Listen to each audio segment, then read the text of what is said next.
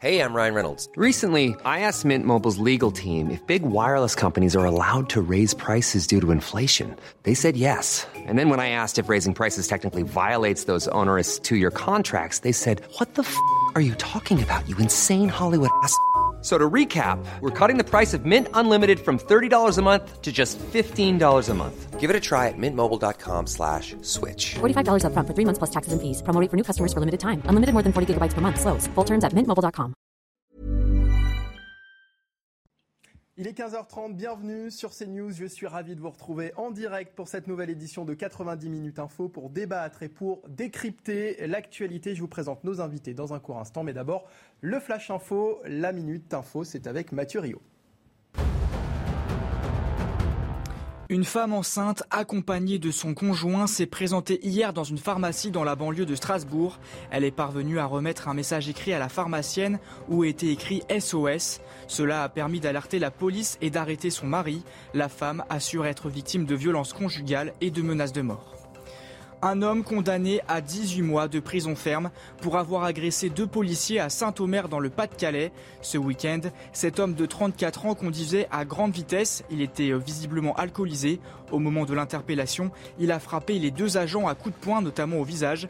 Les policiers ont fini par maîtriser l'individu. Il avait déjà été condamné à 17 reprises. Ce procès continue d'enflammer les États-Unis. Johnny Depp a dénoncé hier les accusations de violence conjugale portées par Amber Heard. Elles sont selon lui ahurissantes. Aucun être humain n'est parfait, mais jamais de ma vie je n'ai commis de violence sexuelle ou de violence physique. Fin de citation. Merci euh, Mathieu Rio. Prochain point sur l'actualité dans un quart d'heure. 90 minutes info, c'est parti. On va débattre ensemble et décrypter euh, de l'actualité avec autour de la table mes invités. Jonathan Sixou, bonjour. Vous êtes journaliste au magazine euh, Causeur. Euh, à vos côtés, Olivier D'Artigol, chroniqueur politique. Bonjour. Euh, Vincent Chauvet, vous êtes le maire euh, modem d'Autun. Bonjour, merci de nous avoir rejoints également. Et puis William T, président du Cercle de réflexion, le think tank, le millénaire. C'est bien ça? Oui, tout à fait. Merci à vous quatre d'avoir ac- accepté euh, notre invitation.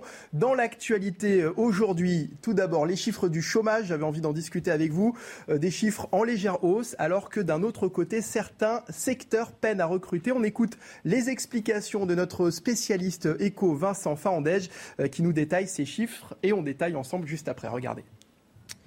Les chiffres du chômage sont tombés hier et sont en très légère hausse pour la première fois en 11 mois. Et bien pourtant, il y a des secteurs en tension où on peine à recruter, notamment le secteur de la restauration. Beaucoup de raisons sont évoquées, notamment le rapport des Français au monde du travail qui a changé après les confinements successifs. Et puis, il y a évidemment la question des salaires trop bas dans ces secteurs euh, en question. Ainsi, eh bien, on estime à 200 000 le manque de saisonniers pour cet été dans la restauration. Merci, euh, merci Vincent Fahandège, notre spécialiste éco, pour euh, nous avoir euh, donc détaillé ces chiffres du chômage. Alors d'abord, cette légère hausse du chômage, plus euh, 9300 demandeurs d'emploi depuis mars, ça s'explique euh, comment, selon vous, Olivier D'Artigol, pour commencer? On nous a dit euh, relance économique il y a quelque temps, mais euh, de nouveau, euh, les, euh, les principaux voyants dans un contexte international un peu préoccupant euh, basculent plutôt vers euh, une conjoncture préoccupante pour la période à venir. Euh, Préoccupant, pourquoi? Ben, guerre en raison Ukraine, parce que tension sur euh, de l'énergie, sur les matières premières, parce que euh, euh, l'argent euh, facile, quasiment gratuit qu'on nous présentait, euh, évolution des, bacs- des banques centrales, des taux d'intérêt. euh, bon voilà, donc beaucoup d'éléments, bien évidemment euh, l'inflation. euh, euh, tout ça crée euh, un, un- un- un environnement qui n'est absolument pas celui d'il y a un an pour faire court. Euh, après, bien évidemment, euh, cela se ressent sur le, marché de l'emploi. On a vu qu'il y a eu des, des- une, réforme de l'assurance chômage qui a, qui a euh, engagé un durcissement des conditions de, cette allocation. Je, sais d'ailleurs que Emmanuel Macron avait dit pendant la campagne que si la conjoncture devenait plus compliquée, il fallait peut-être euh, euh, desserrer ce- cette situation pour les allocataires de, de ce chômage. Il faut, il faut rappeler qu'à peu près un chômeur sur deux ne relève pas de l'indemnisation. hein. Euh, donc il y a toute, cette- toute cette situation. Et sur les métiers en tension, il faut en effet regarder des problèmes de formation, des problèmes de recrutement, des problèmes, euh, j'ai envie de dire, d'attractivité du métier, attractivité sur la question du salaire, bien évidemment, parce que euh, on, veut pouvoir vivre dignement de son salaire, mais aussi sur les conditions de travail et sur parfois le sens. Il y a beaucoup de personnes aussi, j'en termine là, qui pendant le confinement se sont interrogées sur le sens de leur vie, sur euh, peut-être des mobilités professionnelles, sur une envie de vivre différemment. Donc le confinement pourrait être aussi une raison de, ce, de cette hausse, légère hausse, hein. on parle vraiment de, de, de, 3%, hein, vraiment de, hausse du, du chômage, euh, William T? Il n'y a pas que ça. Et, euh, comme Olivier D'Artigol l'a rappelé, il y a un 0,3%. Il y, a un contexte économique qui est mauvais, qui n'encourage pas la confiance des acteurs et des investissements, et en tout cas au fait que les entreprises puissent embaucher, encourager, augmenter la production. C'est le premier élément. Le deuxième point, c'est que le contexte économique qui a été créé par le gouvernement n'est pas incitatif en termes de politique de l'offre. Je pense que le gouvernement s'est trompé de politique économique. Il a une bonne politique économique au début du quinquennat, il a une bonne politique économique au début de la crise avec le quoi qu'il en coûte, et maintenant il s'est trompé parce qu'il a mal analysé quel est le, le contexte de cette crise. Le contexte de cette crise basée sur l'inflation est un problème non pas de demande, mais un problème d'offre. Et qu'est-ce que fait le gouvernement pour résoudre le problème économique? C'est qu'il injecte de l'argent. Mais quand vous injectez de l'argent, vous menez ce qu'on appelle une politique keynésienne pour que les consommateurs soient encouragés à consommer. Mais si les, consommateurs veulent acheter des produits mais que les produits ne sont pas fabriqués, vous avez une distorsion entre la demande et l'offre, ce qui augmente du coup l'inflation. Le problème, c'est que le gouvernement doit maintenant désormais mener une politique de l'offre, c'est-à-dire une baisse des taxes, une baisse de la fiscalité pour encourager les entreprises à investir de nouveau. Tant qu'il ne changera pas de doctrine à ce niveau-là, il ne pourra pas relancer l'activité. Il a mis des choses qui étaient intéressantes sur l'investissement, notamment avec France 2030. Il a mis des, éléments qui étaient intéressants sur l'assurance chômage, mais même s'il faut aménager, parce que ce qu'on propose plutôt sur l'assurance chômage, normalement, l'idéal, c'est de faire ça en fonction de la période économique dire si vous êtes période de croissance, vous durcissez les conditions. Quand vous êtes en période de récession, vous élargissez les conditions pour, euh, sauver, les chômeurs. Et la dernière condition, c'est de créer un environnement économique adéquat. Mais si le contexte national ne le permet pas, c'est au gouvernement de le faire par plusieurs biais. La question de la réglementation, la question de la fiscalité et toutes les promesses qui ont été effectuées par Emmanuel Macron, notamment sur la baisse des impôts de production et sur la baisse de fiscalité pour encourager les entreprises à investir, doivent être mises en place le plus rapidement. Et il a déjà perdu quatre semaines en attendant la nomination du nouveau gouvernement. Vous êtes d'accord avec ça, Vincent Chauvet, sur la responsabilité du, du gouvernement? Bon, déjà, on n'est pas encore en période de récession. On ne peut pas encore parler de crise. Effectivement, il faut euh, souligner les incertitudes. Euh, sur l'inflation, les taux qui vont remonter, sur les délais d'approvisionnement, quand vous ne savez pas quand est-ce que vous allez être livré en, fenêtre ou en matériaux, quand vous êtes artisan dans le bâtiment, bah vous, avez un peu de mal à recruter pour les semaines à venir, vous êtes plutôt attentiste. Sur le prix aussi de l'énergie, euh, ça impacte les entrepreneurs, euh, ça impacte aussi les gens qui veulent revenir sur le marché du travail quand il faut faire 30 ou 40 kilomètres avec sa voiture. Euh, eh bien, on regarde maintenant un peu plus de savoir est-ce que finalement je vais aller vers cet emploi ou pas. Il y a quand même vraiment un contexte qui n'incite pas, c'est clair, à la reprise. Après, comme vous l'avez dit, on a quand même eu 11 euh, euh, chiffres successifs de baisse, donc euh, on peut avoir un, léger tassement plus, plus 0,3%. On est quand même à, un niveau. C'est pas un mauvais signe selon vous? On est quand même à un niveau de chômage qui est aujourd'hui relativement bas historiquement. Hein. On doit être encore au plus bas depuis une dizaine ou une quinzaine d'années, si on regarde notamment sur le, chômage des jeunes. on a encore une marge de progression à faire. Le président de la République, pendant sa campagne, a annoncé que les missions locales qui s'occupent des jeunes allaient se rapprocher de Pôle emploi avec cette agence qui va s'appeler France Travail, peut-être avec euh, une approche plus territorialisée. On voit que dans certains endroits, je pense en Saône-et-Loire, chez moi, le Charolais-Brionnais, le, journal local titrait euh, plein emploi. On est quasiment à 5,5% de chômage. Donc il y a des endroits, effectivement, où on n'a plus personne pas seulement dans l'hôtellerie-restauration, mais on n'a plus personne nulle part. Puis d'autres endroits où la reprise a été un peu plus lente et où il y a des taux plus élevés. Donc il faudra regarder au cas par cas. Mais on reste quand même historiquement à un niveau de, chômage qui est encore bas, même si le plein emploi reste l'objectif de ce quinquennat. Jonathan Sixou, c'est mauvais signe pour la suite ou c'est que transitoire finalement Ça reste une hausse de 0,3% euh, qui est peut-être mauvais signe pour la suite, euh, c'est l'évolution des mentalités, euh, l'évolution du rapport, le changement du rapport euh, au travail, qui s'est de toute évidence opéré à la faveur des, crises, des confinements successifs liés au, au, Covid. un phénomène qu'on a vu déjà aux États-Unis, dans des proportions américaines, donc plus importantes qu'ici, mais des vagues de démissions massives, des gens qui repensent leur vie, qui repensent le sens de leur existence et qui décident eh ben, de ne plus aller travailler, de trouver un autre emploi ou de changer radicalement de, vie, de partir à la campagne. Les, cas sont évidemment. Et ça, c'est quoi C'est le confinement, ça? Je pense que le confinement a été un déclencheur d'une société qui, de toute façon, euh, allait à, toute vitesse et qui a eu euh, un arrêt, un coup d'arrêt euh, très très brusque. Et ça a permis au, monde, je le crois, et aux gens, qui le peuple en particulier, de réaliser que peut-être qu'on marchait sur la tête depuis fort longtemps.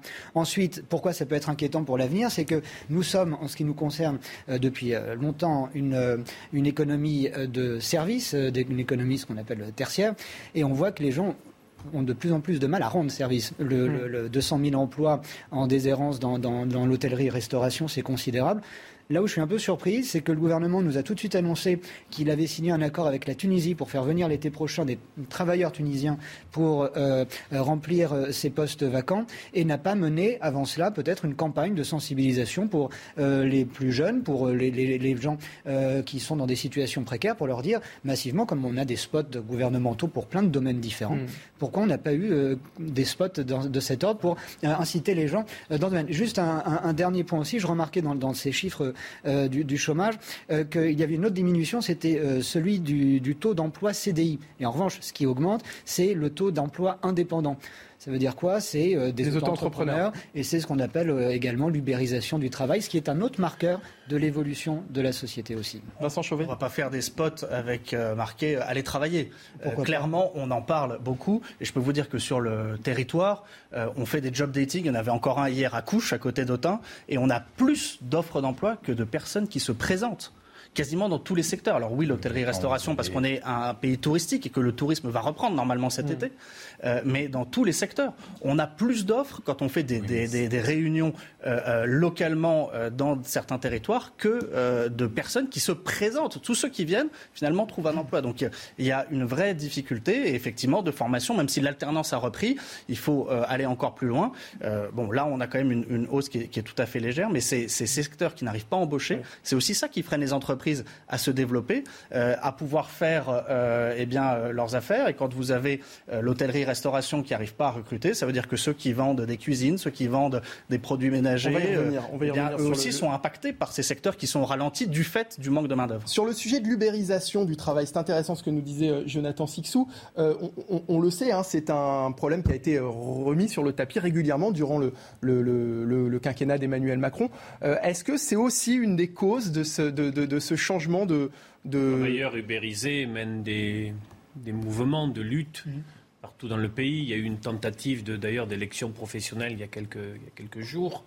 Euh, en effet, beaucoup de créations d'emplois relèvent de, de, de ce secteur-là, de l'auto-entreprise, avec euh, notamment beaucoup de personnes qui ont pensé qu'ils pouvaient se libérer euh, de certaines règles de subordination du travail. Mhm pour pouvoir aller chercher une liberté.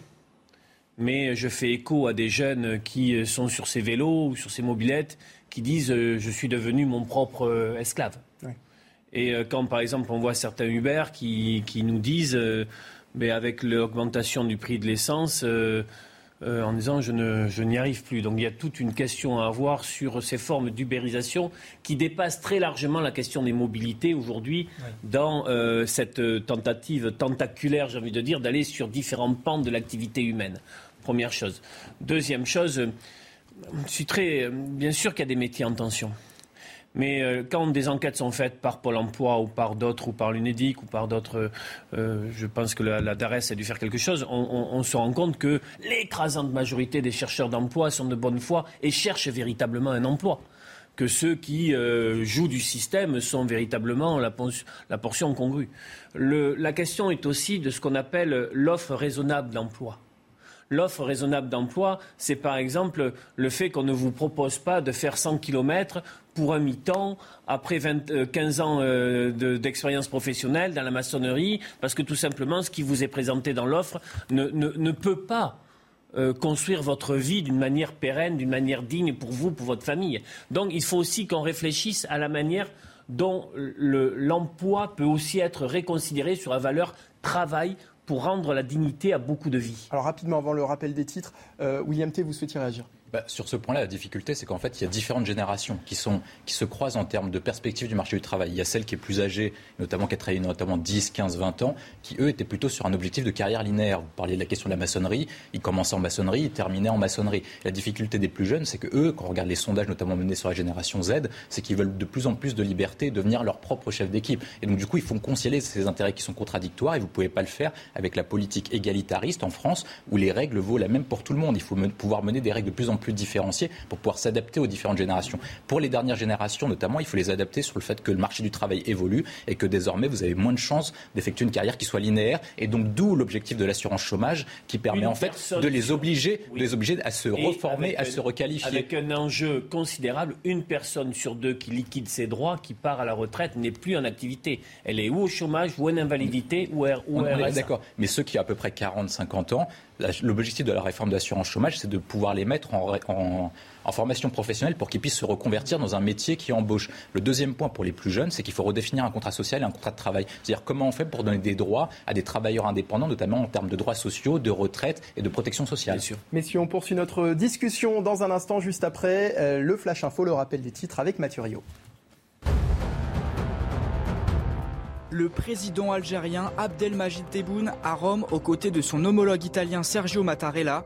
L'objectif, renforcer le partenariat entre les deux pays autour du gaz face à la guerre en Ukraine. Chaque fois que la production augmentera, nous serons en mesure d'approvisionner l'Italie qui pourra ensuite l'envoyer dans le reste de l'Europe, a déclaré le président algérien. La Corée du Nord risque d'être sanctionnée pour ses tirs de missiles. Le Conseil de sécurité de l'ONU vote aujourd'hui une résolution pour durcir les sanctions internationales, avec une mesure centrale, réduire la quantité de pétrole que la Corée du Nord serait autorisée à importer chaque année.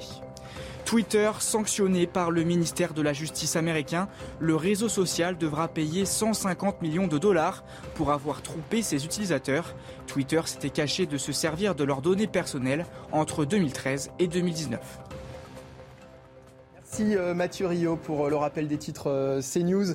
Nous commentons donc depuis tout à l'heure sur le plateau de 90 minutes info ces chiffres du chômage en très légère hausse et, puis ce sujet aussi de l'ubérisation du travail. Vincent Chauvet, vous souhaitiez réagir là-dessus Oui, parce que finalement Uber, mais on peut citer aussi Deliveroo et d'autres sociétés, ont également du mal à recruter. Et Uber et Deliveroo qui veulent se lancer dans des petites villes comme Autun, parfois décalent leur arrivée parce qu'elles n'arrivent plus à trouver de chauffeurs-livreurs. Et donc, euh, la Commission européenne est en train de regarder en ce moment, j'espère que ça ira vite, de transformer ces statuts précaires en vrais contrats de travail, ce qui est déjà le cas dans certains pays, mais qu'on ait une réglementation européenne sur le sujet. Euh, et je pense que ça ira dans le sens de ces entreprises, parce que si elles ont du mal à recruter, c'est aussi parce qu'aujourd'hui, pour un jeune qui est peut-être éloigné du marché du travail, se déclarer auto-entrepreneur, c'est déjà beaucoup de formalités, même si c'est relativement simple, c'est quand même des formalités qui sont euh, complexes. Et puis ensuite, avoir ce, ce, ce, cette forme de travail qui ne permet pas forcément ensuite d'avoir un prêt, d'avoir un vrai contrat euh, salarié, eh bien c'est aussi un frein. Donc je pense que cette pénurie euh, va aller également dans le sens d'une meilleure régulation de, ces contrats précaires, notamment des plateformes de distribution et de livraison.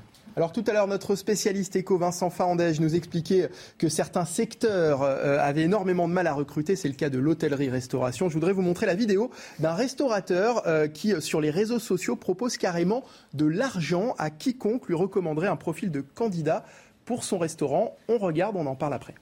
Malheureusement, on n'est pas assez pour pouvoir vous régaler et vous servir comme on aimerait. Donc aujourd'hui, je vais lancer un petit concours rigolo. La personne qui vient d'elle-même, la personne qui me recommande un chef de cuisine euh, typique euh, italien ou un pizzaiolo, je lui offre 20 gros billets de 50 euros alors Laurence Collin est avec nous également par Skype, proviseur d'un lycée professionnel à Arcachon. Bonjour Laurence Collin, merci d'avoir accepté euh, notre invitation. Euh, on en est là finalement, pénurie dans, le secteur de l'hôtellerie-restauration. Est-ce que vous l'avez euh, constaté vous au sein de votre établissement scolaire? Alors, on constate dans la mesure où nos élèves ont tendance à quitter les, leur formation en cours de formation et ne vont même pas jusqu'au diplôme. Mais c'est quelque chose qu'on constate pas uniquement dans l'hôtellerie-restauration, malheureusement. Oui, parce que euh, euh, dernièrement, neuf de vos élèves, hein, c'est ce que vous m'aviez expliqué hors antenne, neuf de vos élèves de terminale ont choisi de mettre un terme à leur formation avant même de passer leur bac euh, parce qu'ils avaient trouvé du boulot. Alors, c'est une bonne ou une mauvaise nouvelle ça? Parce qu'on se dit que finalement, trouver du travail, c'est un peu la, la finalité quand même Non, c'est une mauvaise nouvelle. Ils ont quand même, à mon avis, intérêt de passer leur diplôme euh, de façon à pouvoir justement changer potentiellement d'emploi plus tard. Un, diplôme, ça sanctionne un niveau de compétence, un niveau d'études. Et euh, comme on sait maintenant que la plupart des jeunes feront au moins cinq emplois dans des secteurs différents dans leur carrière, il serait judicieux, surtout en cours d'année de terminale, qu'ils attendent de passer leur diplôme. Donc là, ils ne sont pas, enfin voilà, ceux qui partent ne repartent travailler sans leur diplôme du bac. Est-ce qu'ils ont la possibilité de le repasser après ou, pas? Alors, il y a toujours la possibilité de revenir en cours de formation, mais on ne revient pas le statut scolaire, on revient généralement euh, soit en apprentissage, soit sous forme de CFA, et c'est beaucoup plus compliqué. Et souvent, une fois qu'ils ont quitté euh, le, milieu scolaire et qu'ils sont payés, qu'ils ont un salaire, ils n'ont plus envie de revenir. Alors ces difficultés, euh, vous les rencontrez aussi dans d'autres secteurs hein, que, ceux de la restauration, parce que vous, vous proposez aussi au sein de votre lycée euh, professionnel un bac pro ASSP, c'est comme ça qu'on dit? Oui, c'est ça, c'est soins à la personne. Voilà. Euh, donc dans ce secteur-là, on a aussi des élèves qui sont partis et aussi en commerce-vente, puisqu'actuellement, les petits commerçants ont besoin de vendeurs et donc ils débauchent des élèves en cours de formation des difficultés aussi pour euh, recruter peut-être des élèves pour la rentrée au sein de, au sein de l'établissement? Alors, le recrutement au niveau euh, bac pro, euh, à l'entrée en seconde, il ne devrait pas y avoir trop trop de problèmes puisque les élèves sortent de troisième, ils ont souvent 15 ans, c'est pas trop trop compliqué. sauf que certains choisissent de plus en plus de partir en apprentissage. Ils en avaient souvent envie auparavant, mais ne trouvaient pas forcément de patron. avec les mesures d'aide à l'apprentissage, ce n'est dorénavant plus le cas et on a parfois du mal à remplir nos sections, c'est vrai. Merci beaucoup Laurence Collin. Je rappelle que vous êtes proviseur du lycée professionnel Condorcet à Arcachon et également secrétaire général adjointe du SNPDEN, le syndicat des personnels de direction de l'éducation. Merci à vous. Merci d'avoir été euh, avec nous. Alors messieurs, on constate, euh, c'est un problème qui touche toute la chaîne finalement hein, de, ce secteur hôtellerie-restauration, que ce soit euh, le milieu professionnel, le milieu éducatif aussi au sein de ces, lycées pro. comment est-ce qu'on explique cette situation finalement, Olivier D'Artigol? D'abord, à, l'origine, par un mal français qui déconsidère encore trop ces filières professionnelles. Moi, je le fils d'un ami qui c'est un copain qui me racontait ça, que, voyant son fils tremblant, lui annonçait euh, Papa, je ne vais pas aller en fac de droit, j'ai envie d'être pâtissier. Ce que le père a trouvé formidable. Donc ça, on le sait, c'est un problème euh, très ancré, très enquisté. Bon, je pense que c'est en train de bouger quand même. C'est un problème d'image, l'image. Donc là, la première chose, problème d'image. Et donc, après, un problème en effet sur toute cette tuyauterie, sur apprentissage, etc. Il y a des choses à, à recadrer afin de véritablement, oui, le diplôme et euh, l'atout maître pour l'insertion professionnelle euh, et pour une, rémunération euh, correcte. La question de l'attractivité, ce patron qui vient de parler, on, l'a eu sur notre plateau hier, je crois. Je, lui ai posé la question sur le niveau de rémunération concernant ce, ce, ce cuisinier qui cherchait. Donc pour un, pour un jeune qui démarrait, c'était 2500, pour quelqu'un de plus confirmé jusqu'à 4500. Donc je pense que pour le coup, les entrepreneurs, quand ils le peuvent, bien sûr, doivent faire un effort sur euh, la valorisation salariale. On sait très bien que dans ces secteurs, ça n'a pas toujours été le cas, avec en plus des conditions de travail dont on sait qu'elles sont très dures. Euh, donc il faut euh, à la fois jouer sur l'ensemble de, ces leviers. Et encore une fois, je redis qu'il y a aussi beaucoup de personnes qui ont quitté massivement ces métiers après le confinement, euh, après, j'ai envie de dire, une réflexion sur le cours de leur vie. Il faut aussi accepter. C'est difficile, vous avez raison de dire que je ne pense pas qu'aujourd'hui, dans une vie, qu'on puisse faire toujours la même activité et qu'on doit travailler une, une, forme de sécurisation professionnelle permettant d'alterner des phases d'activité, des phases de formation tout au long de sa vie, mais tout en étant sécurisé dans son parcours professionnel. Ça, ça serait un beau projet. Et le, problème est que tout n'est pas une question d'attractivité euh, économique, malheureusement. Je connais des, euh, des, chefs ou des propriétaires de restaurants euh, de, de, certains niveaux qui sont dans l'incapacité aujourd'hui de trouver des chefs, des seconds ou, des chefs de rang. Ils, en un an ou deux, certains d'entre eux m'ont dit avoir augmenté le salaire de 100% pour tenter de faire venir. Donc il y a un, investissement à tous les étages qui est fait de la part de l'entrepreneur, mais en face, il n'y a pas forcément de, de répondants, avec la réponse qu'on trouve dans différents différents domaines. et c'est là où il y a une évolution des mentalités, même, des, même pour être second de, dans, un grand, dans de grandes cuisines parisiennes, où on, vous, entend, vous vous entendez dire oui, mais je ne veux pas sortir après 10h30 le soir, je veux avoir mes week-ends. Mais c'est un problème nouveau, ça parce qu'on Et ça, c'est un problème nouveau parce que c'est un problème de génération, et c'est-à-dire que toute une génération arrive. dans le passé, il y a eu des problèmes. Évidemment, il y a toujours eu des problèmes avec tous les employés dans tous les domaines. C'est humain. Euh, ce qui est nouveau, c'est un phénomène générationnel. C'est pour ça que tout le monde est un peu dépassé en même temps par cette, euh, euh, par cette demande de vie. les gens ne veulent plus s'exténuer au travail. Et, mais vous avez aussi le même problème dans la coiffure. Les, salons de coiffure ne trouvent plus d'aide parce que les, ceux, qui sortent d'école de, de, coiffure disent je veux bien venir dans votre salon, mais je ne veux pas travailler le samedi pour être avec mes copines ou je veux finir à 17h pour aller prendre l'apéro avec elles. Et là aussi, c'est peut-être lié à peut-être au confinement, à l'habitude de rester à la maison, le télétravail évolution hmm. progressive des mœurs et des mentalités qui a été, comme je vous le disais tout à l'heure, je, crois, accentuée, euh, qui a connu un coup d'accélérateur avec les, confinements euh, suivis.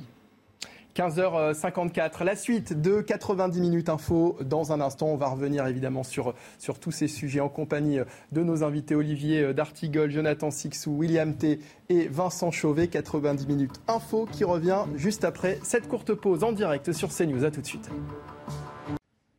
De retour en direct sur CNews, 90 minutes info. La suite, juste après, le rappel des titres de l'actualité. C'est le début du pont de l'Ascension et Bison Futé prévoit une circulation très chargée sur l'ensemble de l'Hexagone. Une forte mobilisation policière est prévue partout en France pour tenter d'éviter les accidents et les morts sur la route. Nos journalistes Régine Delfour et Jean-Laurent Constantini ont suivi hier une opération de sécurité routière de gendarmerie près d'Auxerre. C'est un sujet signé Inès Sabatier.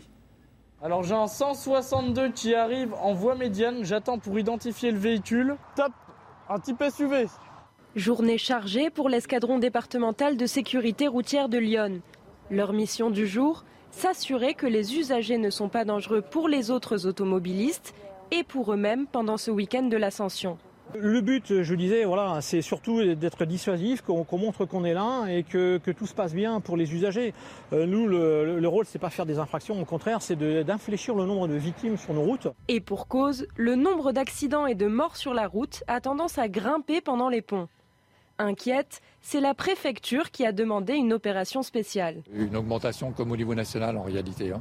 euh, à la fois des accidents mais également euh, des tués, hein, parce que Lyon, il y a 12 tués depuis le, 1er janvier, donc ce qui, est, euh, ce qui est relativement important, avec une petite particularité quand même, c'est beaucoup de deux roues. Donc là, on, est, on a multiplié avec la gendarmerie et la police des opérations sur les deux roues, pas que, mais notamment. 20 véhicules verbalisés, la journée semble avoir porté ses fruits. Mais la gendarmerie rappelle les essentiels, faire des pauses toutes les deux heures et respecter les distances de sécurité. Le ministère de l'Intérieur envisage de ne plus sanctionner les petits excès de vitesse par le retrait euh, d'un point sur le permis de conduire. Ça concerne ceux compris entre 1 et 5 km heure. Marine Le Pen, candidate aux législatives dans le Pas-de-Calais, s'est exprimée sur le sujet. On l'écoute. de toute façon, euh, vous, noterez que toutes les annonces sont faites en général dans les 15 jours qui précèdent l'élection. Donc j'attire l'attention des Français, attention aux promesses qui sont faites dans les 15 jours qui précèdent l'élection, parce qu'en règle générale, elles ne sont pas tenues. Voilà, je pense que les euh, conducteurs de deux roues euh, savent de quoi je parle. mais je note que c'était une proposition que j'avais faite pendant l'élection présidentielle. Il n'y a qu'un malheur, c'est qu'à chaque fois qu'Emmanuel Macron reprend une proposition que j'ai pu faire, il le fait en plus mal. Euh, donc, ça n'est pas euh, les excès de vitesse de moins de 5 km à heure qu'il faudrait euh, supprimer du retrait de points, c'est évidemment ceux de moins de 20 km à heure, parce que c'est ce qu'on appelle des petits excès de vitesse. Voilà. mais encore une fois, nous serons, je l'espère, assez puissants pour réussir à faire plier le gouvernement sur ce sujet et faire augmenter cette cette mesure euh, qui a poussé en réalité euh, à des pertes de permis de conduire pour des euh, délits qui étaient des délits, enfin des délits, des contraventions qui étaient des contraventions relativement mineures. Et ça fera l'objet de notre débat tout à l'heure. Faut-il intensifier la lutte contre les rodéos urbains? 96% d'entre vous répondent oui. C'est le résultat de notre dernier sondage CSA pour CNews. Mais comment lutter contre ces rodéos urbains? Nous vous avons posé la question. Écoutez. Il n'y a quasiment aucune C'est des meilleurs, hein. je pense qu'ils ils, quoi, ils prennent le, véhicule, ils l'immobilisent. Voilà, il n'y a, rien. Quoi. Sensibiliser, ça fonctionne pas beaucoup. Donc euh, souvent le souci pour faire ça, ça serait de faire payer les gens. C'est le seul moyen qu'ils arrêtent vraiment ou qu'ils puissent changer. Je pense pas qu'on soit assez sévère avec eux. Moi-même, étant petit, bon, je fais des, des, rodéos urbains, mais j'ai eu un accident, donc euh, j'ai compris la certaine, j'ai compris. Ça m'a servi de leçon. J'en ai parlé autour de moi, ils ont compris. Il y en a certains qui ont, ont arrêté, la, ont arrêté euh, de conduire des scooters et d'autres qui n'ont pas compris. Dans le reste de l'actualité, à Grenoble, le tribunal administratif suspend la décision d'autoriser le port du burkini dans les piscines municipales grenobloises. Le maire Éric Piolle a annoncé sur Twitter qu'il allait faire appel les précisions de Geoffrey Defebvre. Le burkini, c'est fini. C'est en tout cas ce qu'a ordonné le tribunal administratif de Grenoble. Dans son ordonnance, il a indiqué à la mairie de Grenoble que le règlement des piscines autorisant le port du burkini était contraire à la neutralité du service public. Voté le 16 mai dernier par le conseil municipal d'Éric Piolle, le nouveau règlement intérieur des piscines municipales autorisait à partir du 1er juin le port du burkini ainsi que la pratique du sein nu. À l'initiative du référé laïcité du préfet de l'Isère auprès du tribunal, Gérald Darmanin se félicite de cette décision. Éric Piolle a déclaré que la mairie allait faire appel de cette décision devant le Conseil d'État. Plus de 200 cas de variole du singe ont été confirmés dans le monde. Euh, si 19 pays ont rapporté au moins un cas confirmé pour la plupart en Europe, aucun décès n'a pour le moment été recensé. Martin Blachier est épidémiologiste. Il était invité sur le plateau de Romain Desabres ce matin et s'est exprimé sur le sujet. On l'écoute. Elle n'est pas mortelle. Et d'ailleurs, les, données qu'on a sur sa gravité sont. Enfin, c'est des données qu'on a en Afrique. On n'est pas très confiant sur ces données-là. Donc aujourd'hui, c'est encore une fois un phénomène nouveau. Il n'y a aucun facteur de gravité. C'est juste quelque chose d'assez mystérieux mhm. qu'on essaie de comprendre. Et la suite de 90 minutes euh, info, toujours en compagnie euh, de nos invités, Olivier. Euh, Olivier D'Artigol, pardon, Vincent Chauvet, William T, Jonathan Sixou qui sont avec nous autour de la table pour débattre et, décrypter euh, les sujets d'actualité. Un sujet d'ailleurs sur lequel je voulais vous entendre réagir euh, cet après-midi, messieurs. C'est cet article de Valeurs Actuelles qui raconte qu'une de leurs anciennes stagiaires a été recalée d'un entretien d'embauche à l'Opéra de Paris parce qu'elle avait travaillé à Valeurs Actuelles. Écoutez Jules Torres qui nous raconte cette histoire. Il est journaliste politique à Valeurs Actuelles et était euh, invité sur notre antenne euh, tout à l'heure. C'était pendant l'heure des pros. Elle envoie son CV, euh, la dame la, reçoit, et en fait, elle sent le traquenard assez vite. la dame lui dit Mais vous pensez vraiment que j'aurais pu vous embaucher moi avec ce CV Donc là, Adélaïde ne comprend pas, elle lui demande pourquoi elle l'a reçu, alors qu'en fait, il apparaît, elle constate que de toute manière, quelle que, soit la, finalité de l'entretien, elle n'aurait jamais été embauchée elle lui fait un procès, euh, elle dénonce ses convictions qu'elle d'ailleurs elle ne connaît pas. Mais la question qui se pose, c'est pourquoi l'a-t-elle reçue si ce n'est pour l'humilier, pour la broyer euh, Une jeune stagiaire, voilà, ça fait plaisir euh, d'humilier une petite stagiaire de, de 21 ans. Jules Torres, un journaliste politique chez Valeurs Actuelles, c'était dans l'ordre des pros euh, tout à l'heure. Jonathan Sixou, vous croyez que c'est euh, euh, que c'est la raison? Ça fait plaisir d'humilier une petite stagiaire de 21 ans, c'est ça la raison? C'est pas l'humiliation, non. Moi j'ai découvert l'article en le lisant ce matin. j'ai été, j'engage quiconque à le lire d'ailleurs, parce que c'est le témoignage est assez effarant. Malheureusement, peu surprenant quand on sait l'état d'esprit qui règne dans le monde de la culture euh, avec des, guillemets. Euh, et il est d'autant plus euh, scandaleux que ça émane de l'Opéra de Paris, qui est l'un des organismes subventionnés qui reçoit le plus de subventions publiques. C'est-à-dire qu'elle refuse d'engager cette stagiaire en lui disant Vous ne pensez tout de même pas que vous avez travaillé dans la culture en venant d'un journal d'extrême droite. Ce sont les termes rapportés par, par la stagiaire en question, la non-stagiaire. En revanche, euh, s'il est question de lui demander euh, des impôts pour subventionner l'opéra, ça, cette RH ne va pas euh, faire la fine bouche. Donc, si vous voulez, c'est un peu ce que ça rejoint le, débat que nous avons régulièrement sur le service public et la pluralité de lignes sur France Inter, par exemple. là, rappelons que l'Opéra de Paris est une institution qui, a, à la faveur de son nouveau président il y a deux ans, fait un, coup, un, coup de barre assez, assez radical et spectaculaire en commandant, c'était en 2021, il y a un an, un rapport à notre nouveau ministre de l'Éducation nationale, qui l'a co-signé avec une autre personne dont le nom m'échappe à l'instant. rapport qui comptait le nombre de noirs qu'il y avait sur scène, le nombre de blancs ou de noirs qu'il y avait dans le répertoire. C'est un, un wokisme, une cancel culture qui vient de l'une de nos plus belles institutions et de, l'une de nos plus anciennes institutions. Et c'est fort dommage. Et mm. j'espère qu'on va être nombreux euh, à pouvoir relayer ce type, euh, cette histoire, parce qu'elle mérite d'être dénoncée et elle mérite, je ne sais pas comment, vu le climat euh, général, mais qu'on puisse d'une façon ou d'une autre faire évoluer cette institution vers un peu plus de tolérance. C'est très simple. C'est la discrimination à l'embauche comme il peut y avoir des discriminations sur la couleur de peau, sur le fait d'être une femme, sur le fait d'être une personne porteuse de handicap, sur le fait d'avoir un certain nombre de familles, de venir d'un endroit ou d'autre, sur le fait d'être militant syndical ou d'être militant politique. C'est une discrimination à l'embauche, il faut porter plainte et le juge se saisira. Et c'est inadmissible qu'on discrimine à l'embauche pour des raisons politiques, syndicales, religieuses, autres c'est attaquable, ça veut dire que euh, la personne qui a fait passer l'entretien ou même carrément la direction de l'Opéra de Paris peut, peut être l'institution peut être inquiétée. Évidemment, et Emmanuel Macron a promis D'ailleurs, euh, il y avait un débat sur le CV anonyme. Moi, j'étais plutôt partisan d'ailleurs du CV anonyme. Il y avait un débat sur le CV anonyme et Emmanuel Macron a promis sur ce quinquennat d'intensifier les testings. Le problème, c'est pas le CV anonyme, c'est ce qu'elle a fait comme emploi. Oui, dans ce cas-là, c'est pas. C'est la discrimination sur ses opinions politiques, religieuses, réelles ou présumées. C'est en raison de ses stages. De ses opinions politiques présumées, de ses opinions politiques présumées. Vous mettez un CV anonyme, ça change quoi Du testing. Bah, c'est vrai que sur le CV anonyme, on peut aussi enlever certaines expériences. Non, mais le souci, c'est que Emmanuel Macron doit agir auprès de la direction de l'Opéra national de Paris. Il est, la justice doit être saisie, c'est pas une question médiatique, c'est une question pénale. Non, mais vous avez deux biais. Soit la personne porte plainte, ça veut dire que la personne qui a porté plainte est actuellement stagiaire, elle recherche un stage. Donc ça veut dire qu'elle va mettre entre 3 et 5 ans à avoir réparation. Est-ce qu'elle a les moyens de payer un procès pour avoir des réparations en 3 à 5 ans? Bah non, elle n'a pas les moyens. Si elle est stagiaire, elle n'a pas les moyens.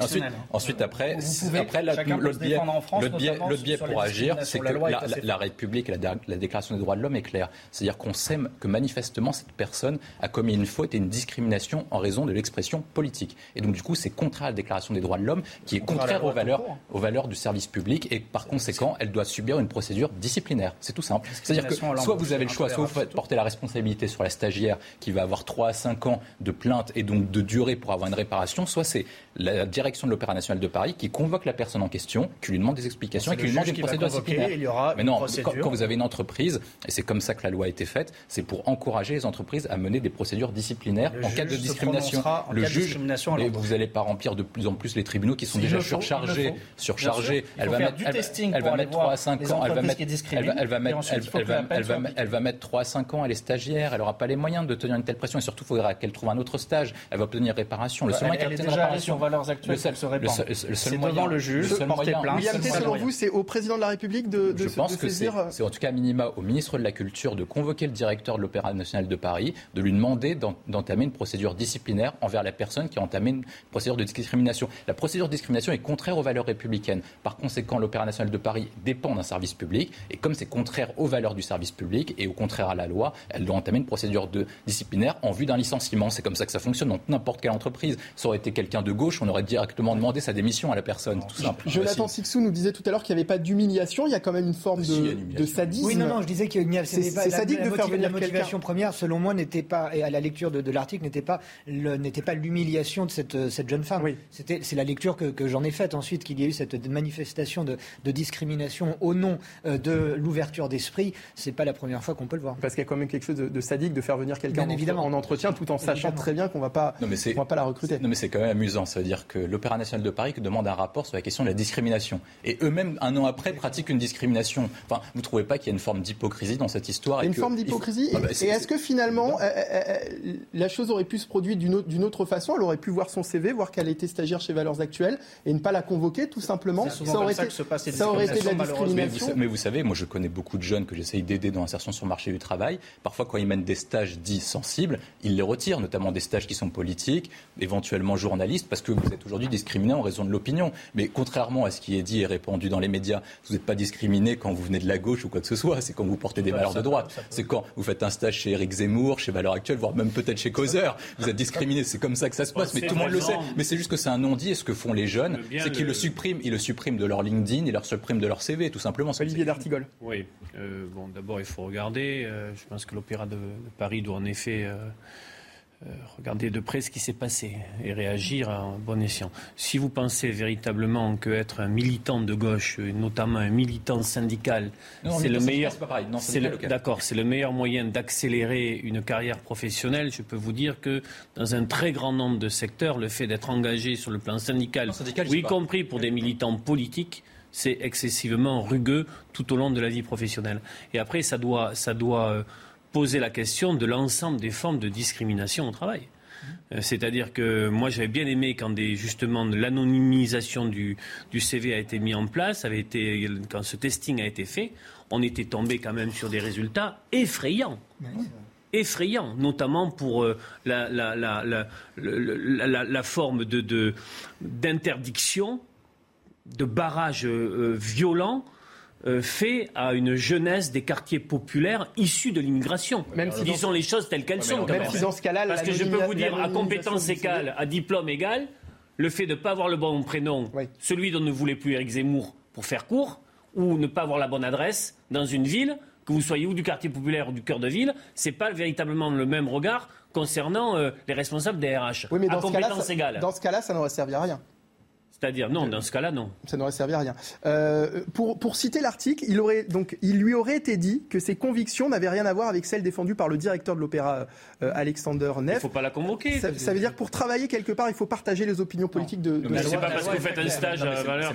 C'est même, pire que ça, c'est que le monsieur, on s'en contrefiche de ses opinions politiques. Il est directeur. Ça fait partie de la sphère privée en plus de ça. non, mais c'est qu'il est directeur de l'Opéra National de Paris. il dépend, il, dépend, il, dépend de l'Opéra National de Paris qui est un service public et donc du coup qui dépend de l'argent des Français. Donc j'ai envie de dire à ce monsieur que ses convictions, on s'en fiche complètement. Il est là pour respecter les convictions des Français, respecter pour la politique du gouvernement en termes de rayonnement, en termes de politique culturelle. Donc ses convictions, il se les garde pour lui, comme cette RH, elle garde ses convictions pour elle. Elle doit faire expliquer la loi et la politique menée par le gouvernement. Il y a des entreprises qui sont dites de tendance. Par exemple, si vous voulez ah postuler à un job dans l'Église catholique, c'est une entreprise de tendance. Il peut y avoir une demande de respecter les valeurs, même si on sait très bien que d'ailleurs il y a des gens qui ne sont pas catholiques qui travaillent pour l'Église catholique. L'Opéra de Paris, c'est un service public qui est soumis au principe de neutralité. Euh, et évidemment de non-discrimination. Donc il est très clair qu'à part quelques toutes petites entreprises ou établissements qui sont reconnus comme entreprises de tendance, dans tout le reste euh, de euh, la sphère professionnelle, il est interdit de discriminer sur des opinions politiques ou religieuses présumées, réelles ou supposées. On poursuit dans un instant, juste après, le Flash Info, le rappel des titres euh, signé Sandra Chambaud. Quatre morts dans de nouveaux bombardements sur Kharkiv. L'annonce a été faite ce jeudi par le gouverneur régional. Au moins sept personnes ont été blessées. Les autorités appellent les habitants à rester aux abris. Erreur sur les pensions retraite. La Cour des comptes lance une alerte. Elle a émis des réserves concernant la branche vieillesse de la Caisse nationale d'assurance vieillesse. En 2020, environ une pension sur sept comportait une erreur, soit un manque à gagner de plus d'un milliard d'euros pour les bénéficiaires. Test réussi pour la capsule Boeing Starliner. Elle a atterri hier soir dans le désert de l'État américain du Nouveau-Mexique. Aucun passager ne se trouvait à bord. La NASA souhaite, à l'image de SpaceX, transporter ses astronautes jusqu'à la station spatiale internationale. Merci Sandra Chombo pour le rappel des titres euh, CNews et de retour dans 90 minutes info pour euh, continuer de débattre ensemble notamment sur cet article de valeurs actuelles concernant euh, cette ancienne stagiaire qui lors d'un entretien d'embauche à l'Opéra de Paris a été recalée parce qu'elle avait été stagiaires à, valeurs actuelles. On en, débat euh, avec vous, euh, messieurs. finalement, la solution aujourd'hui, c'est quoi? Ce serait de, finalement, on parlait tout à l'heure du, CV anonyme, ce serait de mentir peut-être aussi sur son CV, sur le parcours professionnel? C'est ça la solution? Non, la solution à la base, pardon, la, solution, elle est d'abord dans la réforme des directions de ces grandes institutions. Il faut arrêter de politiser ce qui n'a pas à l'être. de grandes institutions culturelles historiques telles que l'Opéra national de Paris est archi politisé, comme l'est malheureusement la, comédie française euh, également. Les, tous les grands pôles culturels en France sont archi politisés depuis des décennies. Euh, et euh, le vrai problème, il est là. S'il n'y avait pas cette politisation de la direction même, de la tête pensante de ces institutions, il n'y aurait pas de politisation aux étages inférieurs, au recrutement, etc. Parce que cette politisation, elle se revoit, elle se voit, elle se constate également. là, on parle des coulisses, mais elle se voit sur scène, dans les mises en scène, dans le choix euh, des œuvres. Euh, ce sont euh, des, à chaque fois, année après année, mandat après mandat, plus, plus exactement, des, mandats politisés avec un message, un message Vous politique. Donner un exemple sur le choix des œuvres Sur le choix des œuvres, par exemple. Euh, des programmations éclectiques. Par exemple, sur le choix des œuvres, on est cette année, on marque cette année, cette année marque le 400e anniversaire euh, de Molière. La comédie française, Maison de Molière s'il en est, a décidé de faire un choix assez radical, tout en ayant d'ailleurs un, discours de la part d'Éric Ruff, qui a, pu être un excellent comédien, qui est aujourd'hui l'administrateur du, français, euh, et qui a dit que c'était du devoir des comédiens du français de ne pas savoir jouer Molière, et que euh, on n'avait pas. Je, de très belles programmations, pièces de Molière. Il y a eu dans le passé d'excellentes et magnifiques pièces. Euh, cette année, pour le 400e, je ne vais pas vous faire le détail, mais je vous, invite à, lire un excellent article de Yanis Eziadi dans Qui a été publié où Ah, ah mais oui, mais je vous assure que... Des institutions politisées, hein, pour, pour, pour, terminer. Euh, ça veut dire qu'aujourd'hui, au sein de ces institutions, on peut dire que certaines presses ont, pardonnez-moi le jeu de mots, mauvaise presse Non, mais il y a toutes les institutions qui sont de plus, plus politisées. Et là, euh, ça va dans le sens de façon de ce que veut Emmanuel Macron. Emmanuel Macron a supprimé ce qu'on appelle les grands corps, donc les fameux corps diplomatiques, le corps préfectoral, etc. Parce qu'on avance vers des nominations qui sont de plus en plus politiques le directeur de l'Opéra national de Paris est nommé en Conseil des ministres. la plupart des directeurs de centres culturels.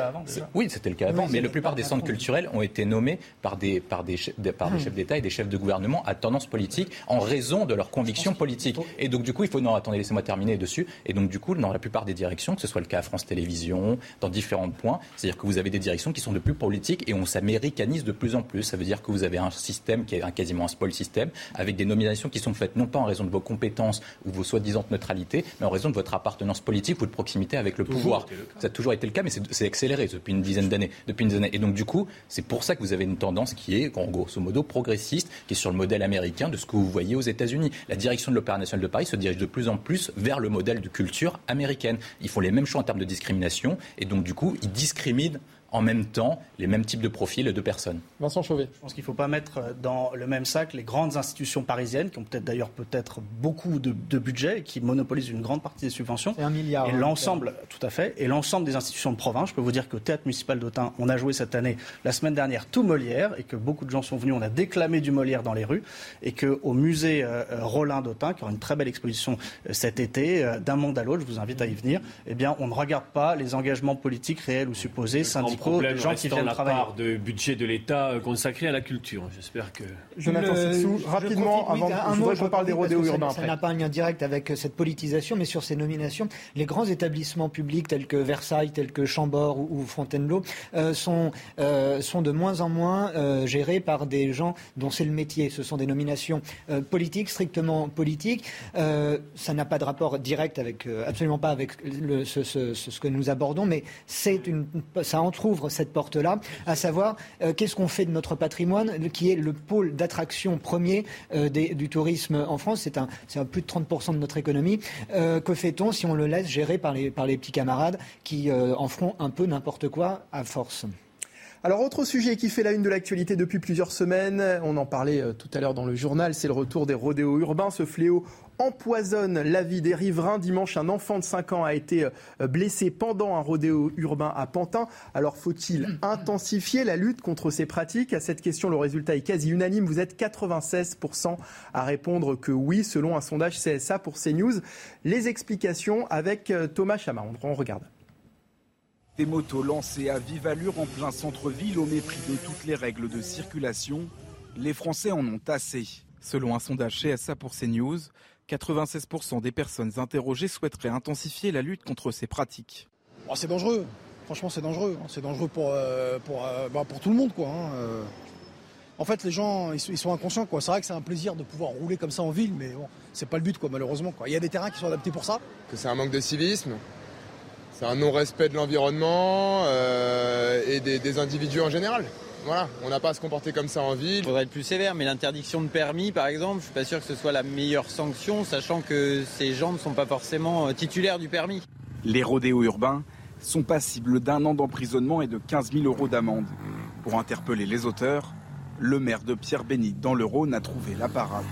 De son côté, euh, Jérôme Moroge a fait progresser les effectifs de la police municipale, mais d'un côté, il a ici équipé en véhicules en matériel sa police municipale, il a mis de la vidéoprotection, il a mené des, campagnes de prévention, ce qui fait qu'aujourd'hui, à Pierre-Bénite, dans le Rhône, les rodéos urbains ont largement diminué. L'an dernier, les condamnations pour rodéos urbains ont augmenté de 40% par rapport à 2020. Bon alors faut-il euh, sanctionner davantage les rodéos urbains? Je pense qu'autour de la table on est tous d'accord sur vous êtes tous d'accord sur la question Oui, Jonathan Sixou Oui, je ne me situe pas dans les 3% du, du camembert qu'on vient de voir. Sur, les 96%, est-ce que, est que, certains font partie, font partie des 4% Parce que la question, c'est pas comment on sanctionne. Comme vous l'avez dit dans le reportage, c'est puni déjà d'un an d'emprisonnement et de 15 000 euros d'amende. Et moi, en tant qu'officier de police judiciaire sur la commune, j'ai pu constater, il y a des gens qui ont fait, malheureusement, des jeunes qui ont fait de la prison pour ça.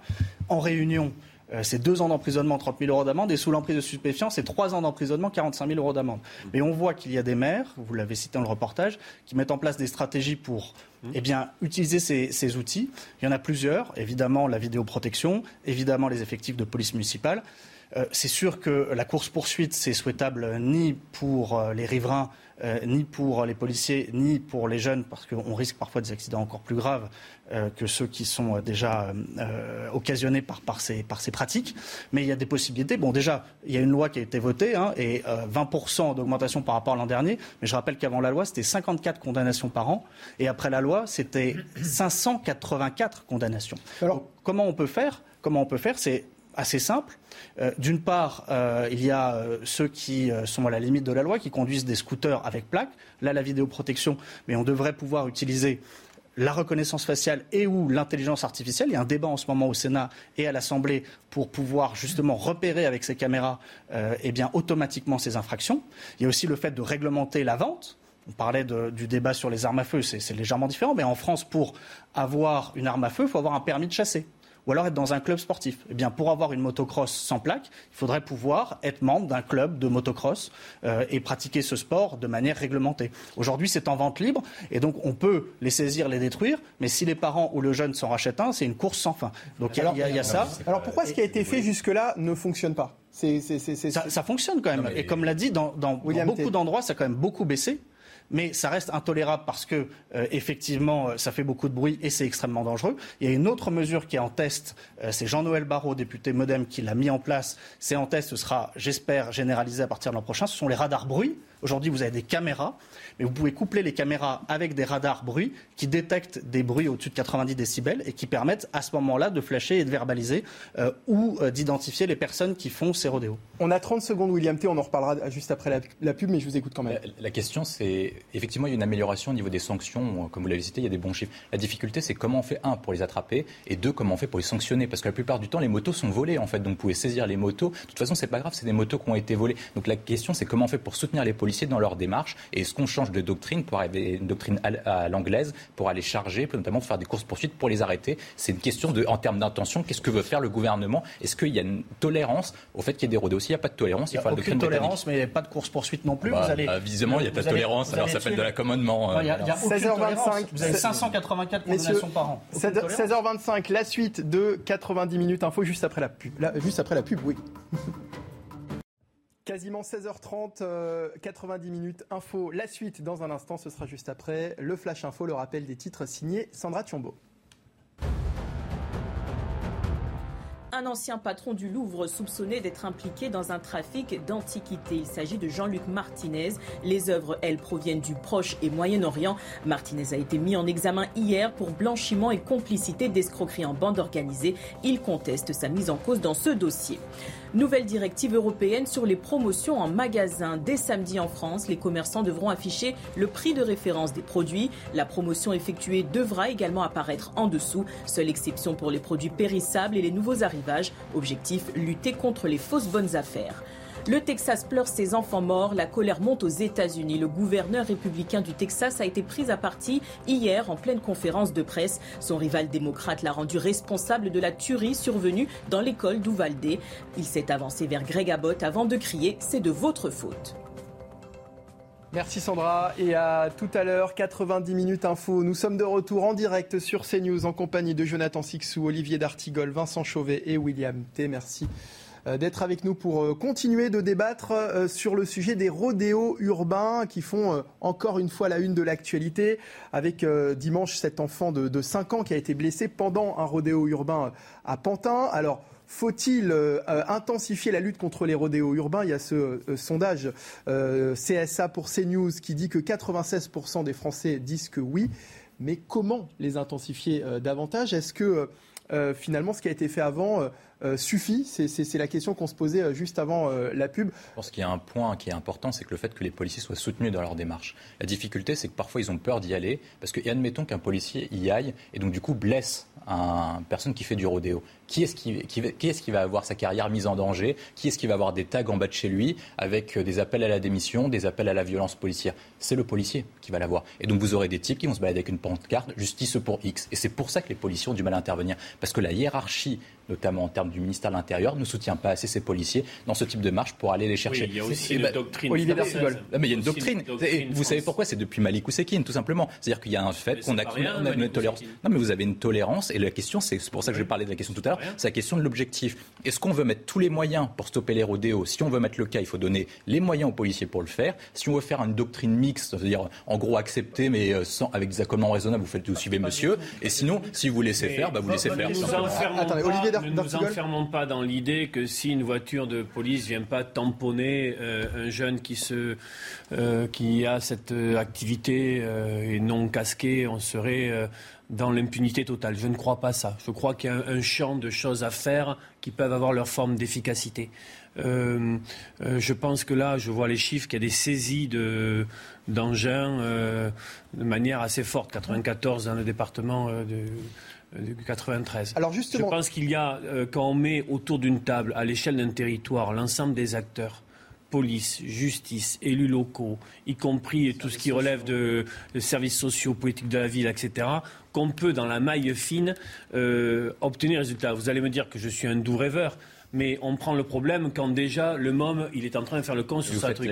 Mais est-ce qu'on peut, est qu'on peut agir en amont pour faire en sorte qu'il ne qui n'aille pas dans ce type de comportement et lui dire t'aimes la mécanique, Betty, on va te proposer de faire ça et moi, ça. Ce que, moi, ce que je viens de dire, c'est que, qu'on peut encore faire ça. C'est que justement le gouvernement a pris des différentes mesures, notamment en termes de réponses pénales et sur plusieurs réponses mhm. a priori. Donc effectivement, on peut peut-être en rajouter de nouvelles, mais est-ce que ça changera je vous parle pas du, Je vous parle pas là de la. Non, mais je vous parle d'agir en amont. Oui, en amont, en amont. Mais est-ce que, est-ce que, est-ce que ça peut changer foncièrement le phénomène Justement, la question, Pour agir foncièrement sur le phénomène, il faut avoir une réponse qui est nouvelle. On ne répondra pas aux mêmes problèmes en posant les mêmes questions. Réponse, c'est la peine de mort pour ceux qui le font, ils le méritent pas. Il y a en revanche. Mais la peine de mort, vous pensez que les policiers sont des meurtriers mais Non, mais si vous faites des courses-poursuites, c'est ce qui, est ce qui poursuites, pensez que le policier, il arrive et il se dit tiens, je vais tuer quelqu'un, c'est l'objectif de la journée. Mais c'est pour ça qu'il faut bah pas de course-poursuite d'ailleurs. C'est exactement pour ça qu'il faut pas de course-poursuite. Vincent Chauvet d'abord, ensuite on écoute l'intervention de Mathieu Vallée. Simplement, vous l'avez dit, votre première question, faut-il sanctionner plus? Les sanctions, elles sont là depuis la loi de 2018. C'est ce gouvernement, enfin précédent, c'est Emmanuel Macron qui les a fait voter.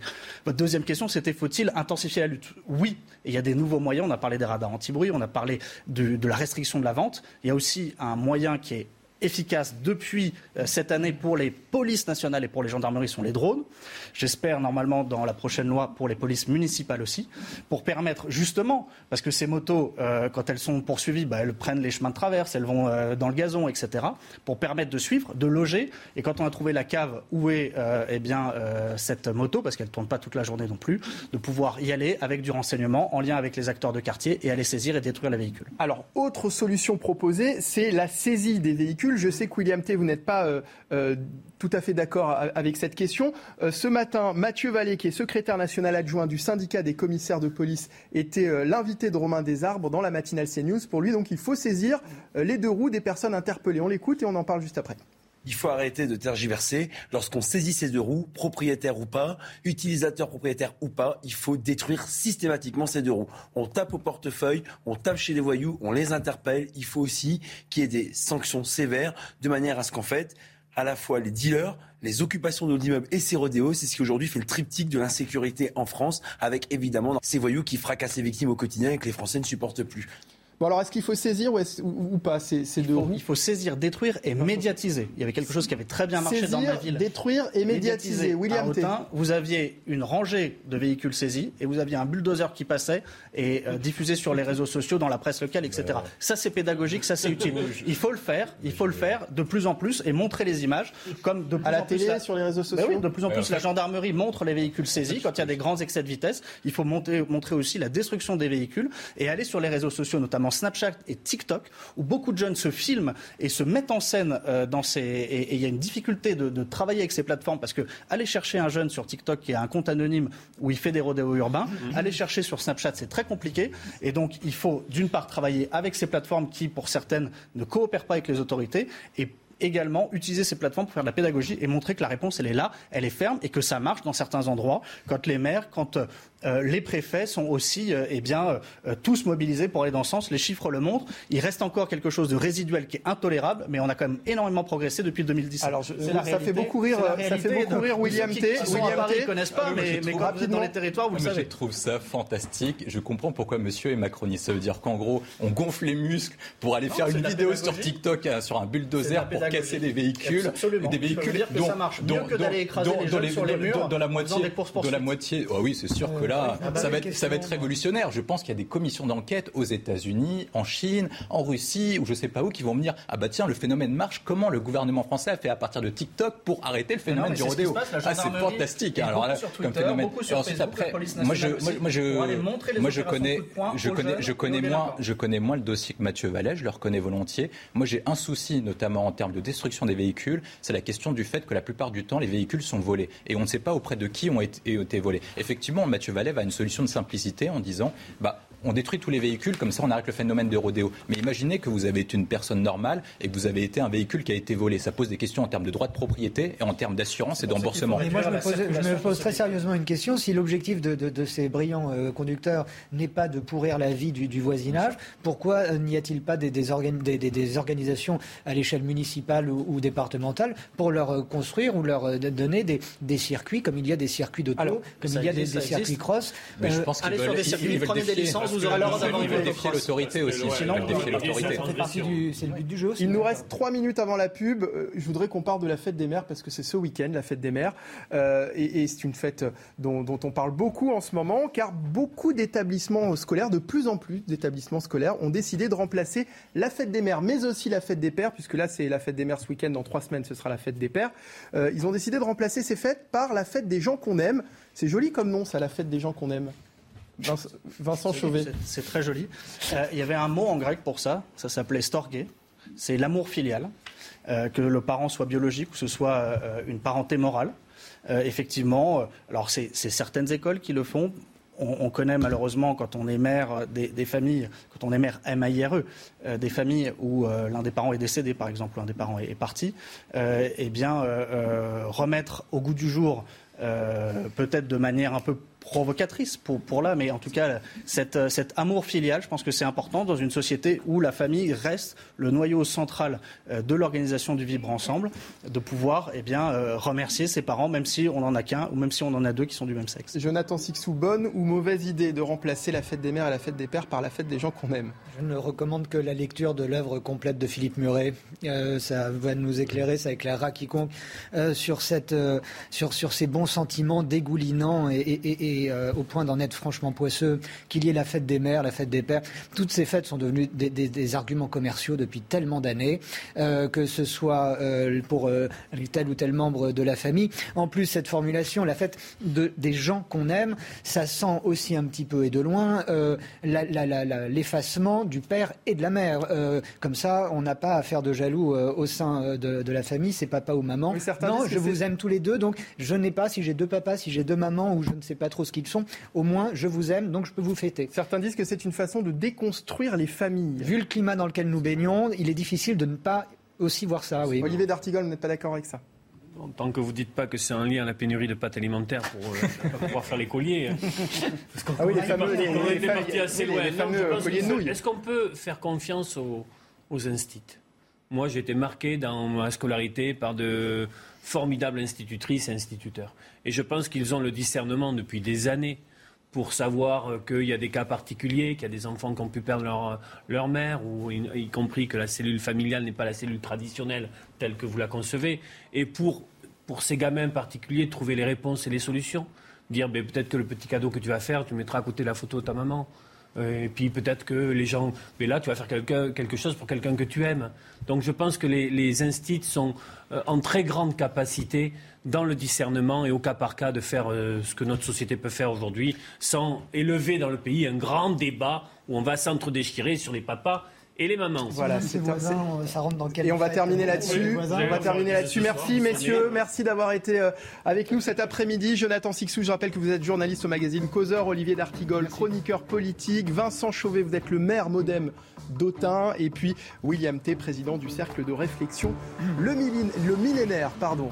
Restez avec nous, l'actualité continue sur CNews.